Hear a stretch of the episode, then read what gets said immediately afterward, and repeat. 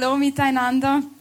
Es freut mich heute hier sein zu dürfen. Wie ihr in diesem wunderbaren Clip gesehen habt, bin ich Tammy oder auch Tamara. Ich komme aus der Schweiz, deshalb sorry, wenn ihr mich nicht immer versteht oder wenn ich meinen Schweizer Akzent hier etwas reinbringe. Aber ich habe immer gehört, das ist sympathisch, oder? Genau. Come on. Genau. Ähm, bevor ich es vergesse, das ist meine Kollegin. Ich arbeite in einer Apotheke und deshalb sind mir diese Organe sehr vertraut. Also ich kenne mich da wirklich gut aus. Nein, ich hatte ein bisschen Anatomie in der Schule und ich werde später noch auf sie eingehen. Ich habe sie auch erst am Dienstag kennengelernt. Also sie studiert in Winterthur. Sie ist sehr intelligent. Man sieht es an den Hirnstrukturen hier. Genau. Und ähm, sie heißt einfach Modell 267. Also wenn ihr mal mit ihr reden möchtet. Aber ich gehe später auf sie ein. Ich hoffe, sie läuft nicht weg, aber kann sie auch nicht. Also von dem her. Keine Angst, sie tut euch nichts. Ähm, ja, bevor wir in diesen Nachmittag starten, möchte ich einfach Gott einladen in diese, in diese Predigt. Ich möchte Gott sagen, dass es mir ein Herzensanliegen ist, dass einfach alle hier berührt werden. Und ich weiß gar nicht, ob du heute zum ersten Mal hier bist und das für dich alles neu ist, aber wir haben hier im ICF Singen immer solche Serien, Themenserien und heute sind wir in dieser Serie unsere Geschichte. Letzte Woche hat ähm, David Rominger mit seiner Verlobten Sarah gepredigt. Also dort war sie noch nicht die Verlobte. Sie wurde die Verlobte während dem Predigen. Ich mache dieser Puppe leider keinen Antrag. Also das kann ich nicht toppen, aber ich gebe mein Bestes, auch euch ähm, etwas mitzugeben, das euch noch bleibt die nächste Woche. Genau, lasst uns beten. Ja, Vater, ich möchte dir einfach danken für diesen Nachmittag. Ich danke dir, dass wir hier sein dürfen und dass du ein Gott bist, der an uns interessiert ist, an unserem Leben, so einfach wie wir sind. Und ich danke dir, dass du ein Gott bist, der nicht an unserem Wissen oder an unserem Wissensstand interessiert ist in erster Linie, sondern dass es dir um unser Herz geht. Amen. Genau. Ähm, ich möchte als erstes euch wie so einen kleinen Einblick geben in meine Kindheit oder in meinem Background, wie ich aufgewachsen bin, was ich als Kind mitbekommen habe, was mir auf dem Weg mitgegeben wurde. Und zwar zuerst, wie ich als Kind war. Ich habe euch ein Foto mitgebracht. Ähm, da seht ihr mich mit einem Jungskileiter. Ich weiß nicht, ob ihr das kennt. Kennt ihr Pfadi? Sagt euch das was? Das ist so ein Zeltlager, da hört man immer wieder von Gott und man geht zelten und wandern, bis man nicht mehr kann. Und hier seht ihr mich mit einem Leiter. Ich bin die mit dem Hut, das andere Mädchen ist meine Schwester. Und ich war als Kind frech. Also ich war, in der Schweiz sagt man Saugof, ich weiß nicht, ob ihr das Wort kennt, aber ich war als Kind wirklich herausfordernd. Ich habe die Leiter, meine Eltern herausgefordert. Ich habe ähm, auch Sache, Sachen gemacht und getan, die nicht gut waren. Zum Beispiel hatte ich eine Phase, da ging ich in unser kleines, schönes Dorf und wir haben einfach die Straßenlaternen ausgekickt, bis sie nicht mehr geleuchtet haben oder wir, ähm, wir, de, wir die Dekoration, die Weihnachtsdekoration, die demolierten wir oder einfach solche Sachen. Zeitweise, ich tat auch Sachen, die, die kann ich jetzt wirklich nicht mehr darüber lachen. Ich finde so eine Laterne auskicken, das sind einfach jetzt die Steuern, die ich zahle, aber sonst. aber aber es gab auch Sachen, die wirklich nicht lustig waren. Ich hatte auch Aggressionen. Wieso weiß ich nicht. Also meine Eltern haben mich gut erzogen, aber ich war zum Teil, hatte ich klein, auf dem Schulweg, ähm, schlug ich kleine Kinder. Also schon nicht so spitalreif oder so, aber ich ärgerte die wirklich. Und ich war nicht das brävste Kind. Ich sage oft, meine Pubertät hat in der Kindheit stattgefunden, weil als Teenager war ich ganz brav. Und ich wurde auf die eine Seite wurde ich christlich geprägt. Ich durchlebte so die gesamte christliche Karriere. Damit meine ich, ich ging in die Sonntagsschule und hörte von Gott. Ich spielte in den Sonntagsschulspielen Theater mit. Ich weiß nicht, wie man das auf Hochdeutsch sagt, aber egal. Ihr wisst, was ich meine, wo man da die Maria spielt und so. Und das machte ich alles. Ich, ich war auch in der Jungschau, wie schon gesagt. Dann später ging ich in den Teenager Club. Das ist genau das Gleiche. Man wandert auch was, bis man nicht mehr kann. Und einfach, man ist Eltern geht auch dorthin und dann war ich auch in der Jugendgruppe und ich war auch Jungscharleiterin später und Teenager-Clubleiterin. Also ich ähm, hatte eine wirkliche christliche Karriere hinter mir und gleichzeitig, wenn mich die Leute fragen, hey Tammy, bist du christlich geprägt worden oder christlich aufgewachsen, dann weiß ich manchmal nicht, was ich antworten soll. Weil auf der einen Seite bin ich christlich aufgewachsen und geprägt worden und auf der anderen Seite hatte ich nicht so ein frommes christliches Zuhause, wie man sich das vielleicht vorstellt. Ich wurde nicht überbehütet aufgewachsen, also ich wuchs nicht überbehütet auf und es war nicht so, dass bei uns zu Hause immer alles heilig und fromm war. Wieso? Da muss ich ein bisschen auf, ausholen auf die Vergangenheit von meinen eigenen Eltern. Und zwar meine Eltern, also mein Vater, der hatte eine schwere Kindheit. Er wurde als Kind geschlagen und es ging so weit, bis er eigentlich von zu Hause weggenommen wurde von den Behörden und er kam eigentlich in X Heime. Also er war die ganze Kindheit war er in einem Heim und in verschiedenen Heimen. Er hatte nie einen Platz, wo er wirklich sein konnte, wo er wirklich seine Familie hatte.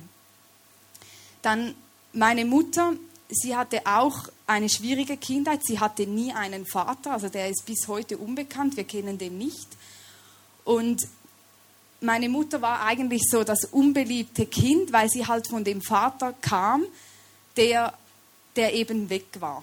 Und ich sage immer, sie war so das Aschenputtel. Sie wurde einfach von der Familie ausgeschlossen und sie suchte schnell Zuflucht in anderen Kreisen. Meine Mutter begann früh zu kiffen sagt man das hier auch so. Sie, sie begann zu kiffen und später nahm sie auch härtere Drogen wie LSD. Ich weiß nicht, LSD, ob ihr das kennt, das ist so eine Droge, die Halluzinationen hervorruft.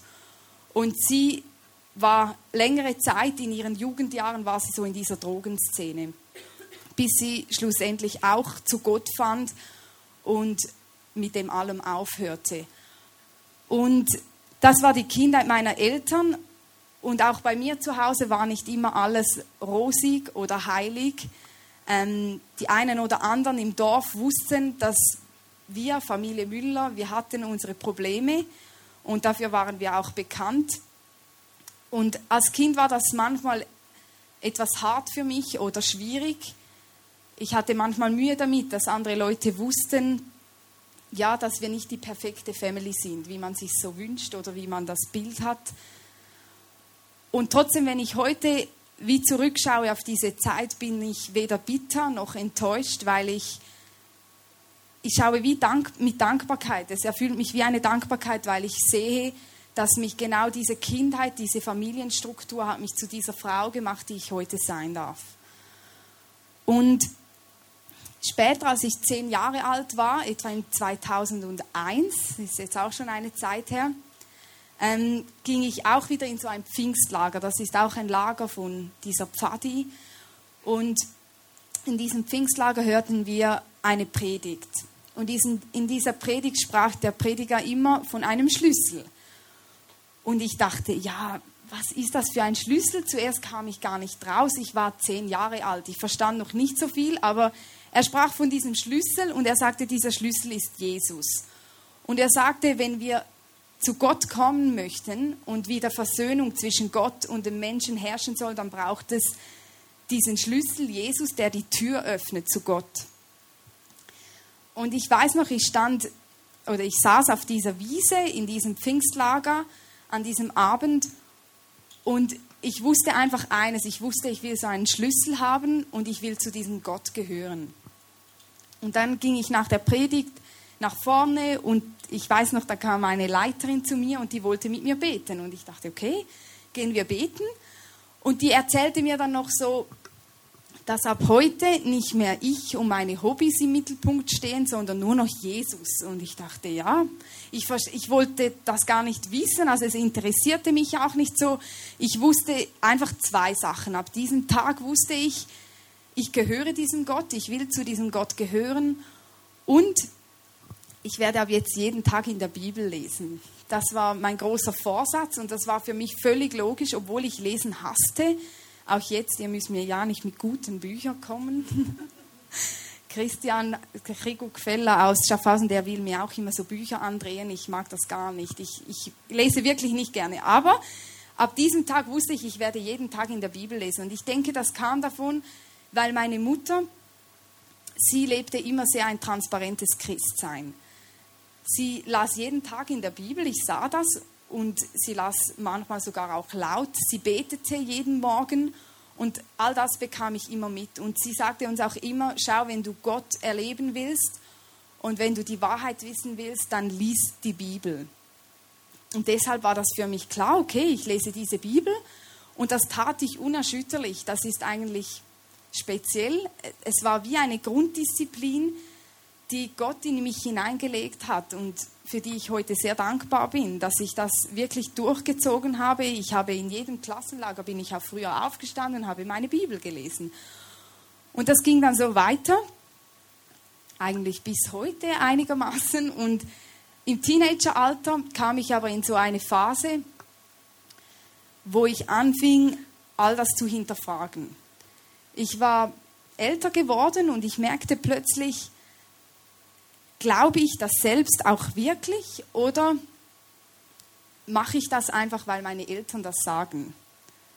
Für mich war immer klar, weil meine Mutter von einer Kifferin zu einer liebevollen Mutter geworden ist, war mir immer klar, dass es einen Gott geben muss. Für mich war klar, so eine Veränderung in einem Leben kann nur Gott machen. Und das war für, für mich schon als Kind klar. Es muss einen Gott geben. Aber klar, trotzdem, ich hatte plötzlich Zweifel. Ich zweifelte, Gibt es überhaupt diesen Gott und warum bin ich ausgerechnet in diese Familie gezogen oder nein, nicht gezogen, geboren. Ich, ich zog nicht zu, ich bin reingeboren.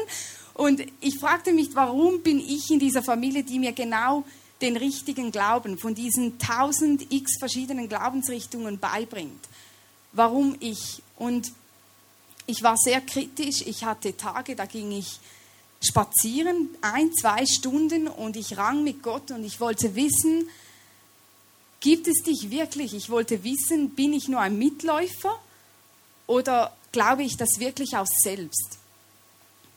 Und ich möchte euch heute anhand von meiner Kollegin, Modell 256 oder 67, ich weiß, ich bin nicht so gut im Namen merken, 267, will ich euch zeigen oder illustrieren, wie oft ich einfach, also ich, wenn ich so zurückschaue, zwischen 13 und 20 habe ich gemerkt, dass so viele Dinge hatte ich theoretisch im Kopf.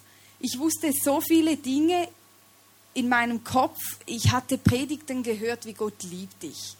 X-mal, ich konnte das gar nicht mehr hören. Und auch in jedem Kinderlied, ich weiß nicht, ob ihr das Lied kennt. Ja, Gott hat alle Kinder lieb. Kennt ihr dieses Lied? Kennt ihr?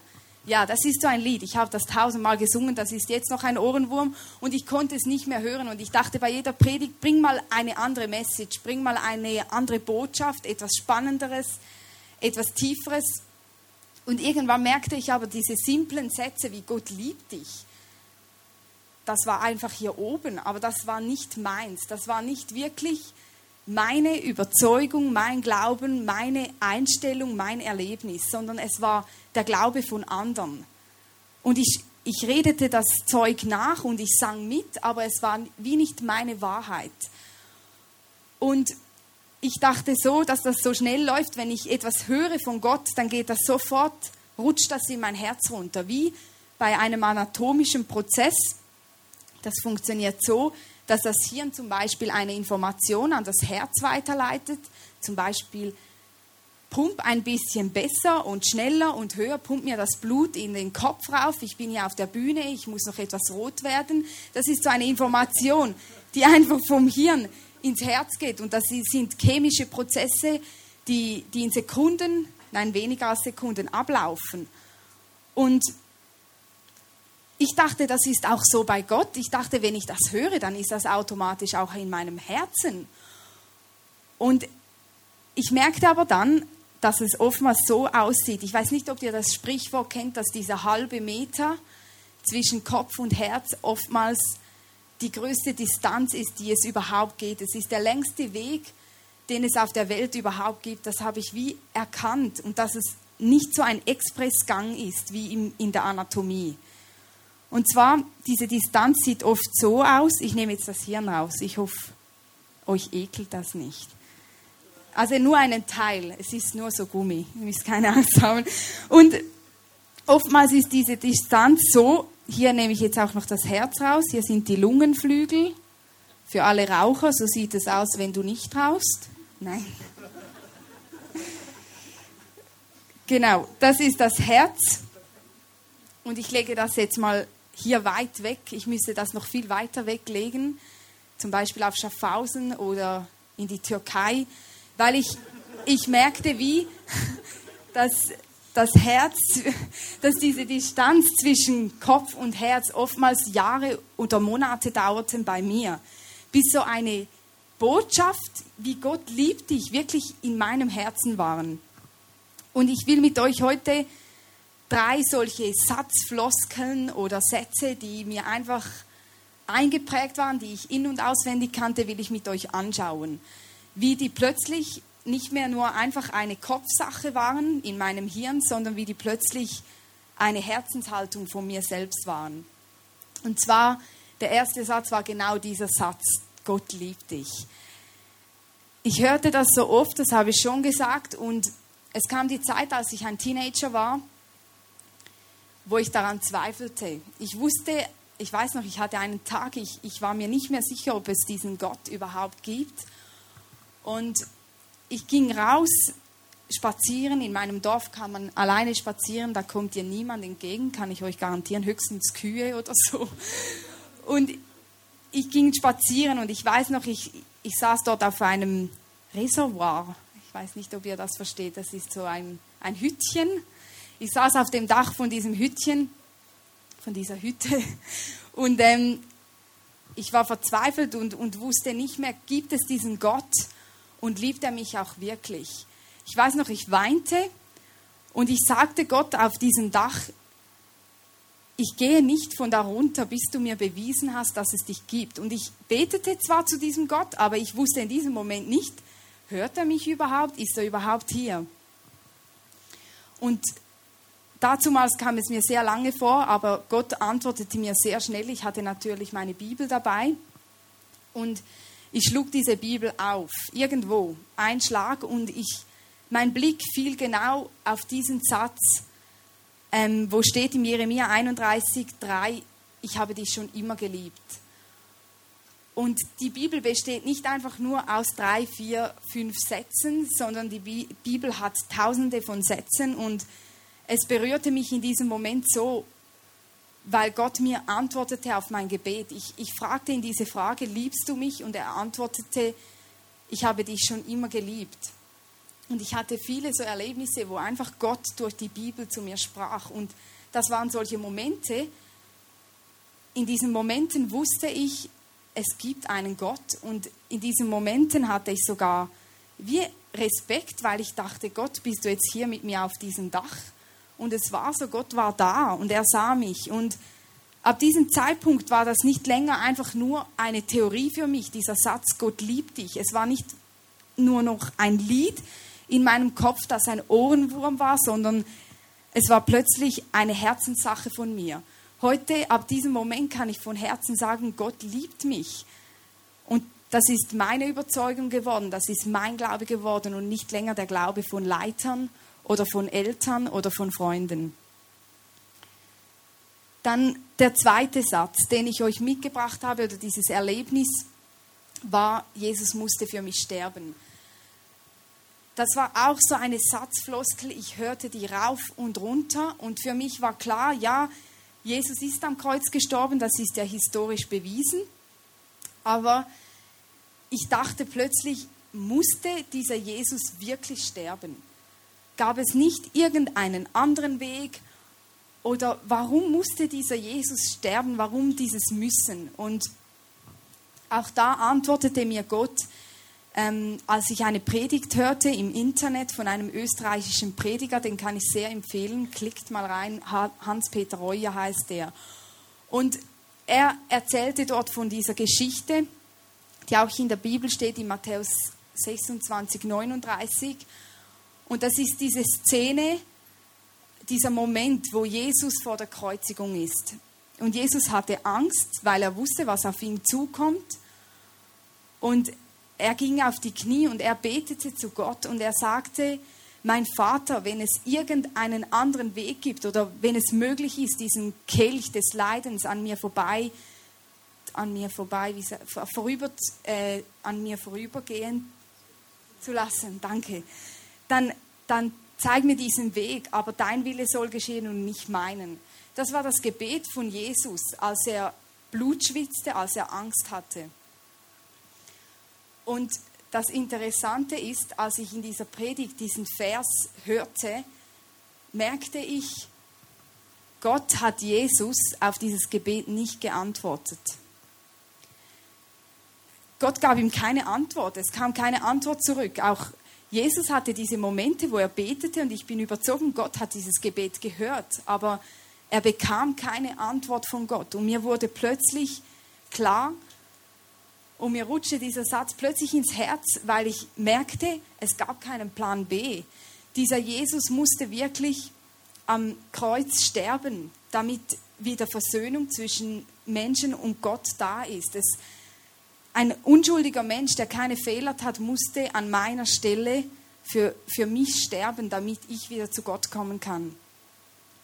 Und das war dieser zweite Satz, den mir wie plötzlich von meinem Kopf, von meinem theoretischen Wissen wurde der auch plötzlich zu einer Herzenshaltung in mir drin. Und seit dort kann ich von Herzen bezeugen und, und bin ich mir sicher, hundertprozentig, dass dieser Jesus wirklich sterben musste und dass es keinen anderen Weg gab.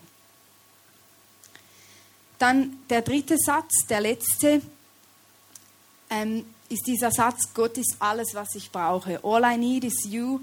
Wir singen das so oft in Liedern, und das war auch so ein Satz, den, den hörte ich so vielmals und irgendwann dachte ich, ja, was alles, was ich brauche, ist Gott. Ich brauche ja auch Kleider und Schminke oder Parfüm oder ich brauche auch andere Dinge oder Familie, Essen, das ist doch so etwas Wichtiges. Und dieser Satz war für mich auch einfach, ich sang den und er war für mich irgendwie einfach, ich sagte immer, ich weiß, Gott ist alles, was ich brauche, aber dieser Satz war nicht in meinem Herz. Und ich hatte dann ein Erle Erlebnis, und zwar manchmal, also das passiert schon nicht jeden Tag, aber ich hatte öfters schon solche Erlebnisse, dass Gott mich wie in ein Bild versetzt, wo ich mich wie selbst sehe in einem Bild. Und an diesem Tag nahm er mich in eine Wüste mit.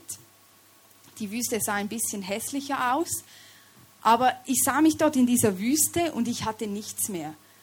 Ich hatte keine Familie mehr, ich hatte keine Freunde mehr, alles von mir war weg. Meine Gesundheit, meine Kleider, das müsst ihr euch nicht vorstellen, aber es war einfach alles weg, was ich hatte, was ich besaß. Mein ganzer Besitz, meine ganzen Beziehungen waren weg. Und zuerst, als ich dieses Bild sah, machte es mir ein bisschen Angst und ich dachte, was will mir Gott mit dem sagen? Und Gott sagte mir wie, schau Tammy, alles, was ich brauche, alles, was du brauchst, bin ich. Und er sagte mir wie, schau, du wirst eines Tages von dieser Erde gehen und du wirst deine Kleider zurücklassen, deine Möbel, dein Haus, deine Familie, dein Freund, deine Kinder, wenn du mal welche hast. Du wirst alles auf der Erde lassen müssen. Und ab diesem Tag wurde mir so bewusst, dass ich eines Tages vielleicht sterben werde. Und ich freue mich schon nicht auf diesen Moment, aber ich habe keine Angst vor diesem Moment, weil ich weiß, ich werde sterben, aber der Gott, den ich habe, das ist das Einzige, das mir niemand nehmen kann. Mir kann alles genommen werden. Mein Aussehen, wenn ich irgendeinen schlimmen Unfall habe oder mein, mein, meine Gesundheit, mein, meine Kleider, die können alle weg sein, aber diesen Gott, den kann mir niemand nehmen. Und seit dort ist es für mich auch nicht mehr länger einfach nur so einen theoretischen Satz in meinem Kopf, alles, was ich brauche, bist du Gott, sondern diese Botschaft rutschte wie in mein Herz und seit dort ist es eine Herzenshaltung. Und ich kann von ganzem Herzen sagen, ich brauche wirklich nur diesen Gott. Und das sind so drei Sätze, so drei Erlebnisse, die ich jetzt so rausgepickt habe und die ich mit euch teilen wollte. Und ich möchte euch heute, heute Mittag wie ermutigen, Gott ist ein Gott, der Zeit hat mit uns. Er erwartet nicht so einen Expressgang wie in der Anatomie. In der Anatomie ist das gut, dass es so schnell abläuft, abläuft, da bin ich auch sehr froh. Aber Gott ist nicht ein Gott, wo, wo alles in Sekunden ablaufen muss, wo, wo wir so eine Botschaft hören, wie Gott lieb, liebt dich und das muss sofort in unserem Herzen sein, sondern wir dürfen uns Zeit nehmen und wir dürfen Gott Fragen stellen, wir dürfen zu Gott kommen mit unseren Zweifeln. Zweifeln, ja. Und ich möchte euch da wie ermutigen, dass Gott euch nicht stresst. Und gleichzeitig will ich euch aber auch herausfordern, wenn ihr eine Frage an Gott habt, vielleicht bist du heute hier und du, du glaubst nicht mal, dass es einen Gott gibt, du zweifelst sogar an dem. Und diese Frage brennt dir aber auf dem Herzen, dann nimm dir diese Zeit und geh raus oder sprich mit Leuten darüber, bis du deine Antwort gefunden hast. Das ist nicht etwas, das ich für dich erledigen kann. Das kann kein Pastor für dich erledigen. Das ist etwas, das du selbst erkennen musst oder die Antwort musst du selbst finden auf deine Fragen. Und ich glaube, dass Gott uns solche Erlebnisse und Wunder schenkt. Und er will die uns schenken. Aber ich denke, dass die uns nicht immer vor die Füße fallen, sondern dass es manchmal an uns ist, sich Zeit zu nehmen und diese Distanz zu überwältigen und diese Distanz zu gehen und zu suchen nach diesen Schätzen, die Gott für uns vergaben hat. Und das will ich euch wie mit auf den Weg geben. Überlegt euch, während hier die Band noch etwas spielt, was habt ihr für eine Frage auf dem Herzen? Was beschäftigt euch? Vielleicht ist es auch, sind diese drei Sachen, wie Gott liebt dich oder dass es Gott gibt, ist für dich total logisch und klar und du weißt das von ganzem Herzen. Aber vielleicht hast du auch eine andere Frage. Und dann will ich dich herausfordern, warte nicht, sondern geh, mach dich auf den Weg und stell Gott diese Frage. Überleg dir, was für eine Frage ist dir auf dem Herzen.